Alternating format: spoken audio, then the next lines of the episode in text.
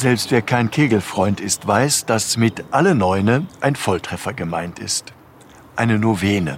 Der Begriff kommt vom lateinischen Noveni und meint ebenfalls jeweils neun, hat dennoch überhaupt nichts mit dem Kegelsport zu tun. Eine Novene kann aber im religiösen Leben auch ein richtiger Volltreffer sein. Es ist die Gebetsform, mit der wir uns an neun aufeinanderfolgenden Tagen mit einem Gebet auf ein besonderes Ereignis vorbereiten.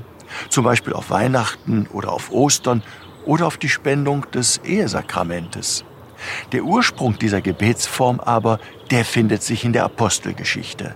Dort wird berichtet, wie die Jünger und Maria nach der Himmelfahrt Jesu im Abendmahlsaal zurückgezogen im Gebet versammelt waren bis sie eben am Pfingstfest alle die Gaben des Heiligen Geistes empfingen und danach in die Welt hinausgingen, um die frohe Botschaft, das Evangelium allen Menschen zu verkünden.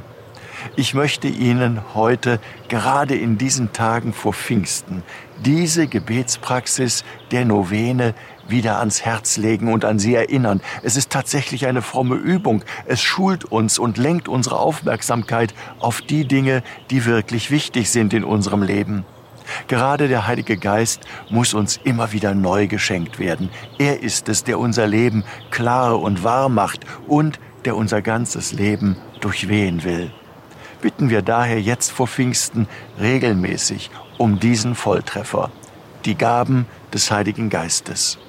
Komm, Schöpfergeist, kehr bei uns ein, besuch das Herz der Kinder dein, die deine Macht erschaffen hat, erfülle nun mit deiner Gnade. Ihr, Rainer Wölki, Erzbischof von Köln.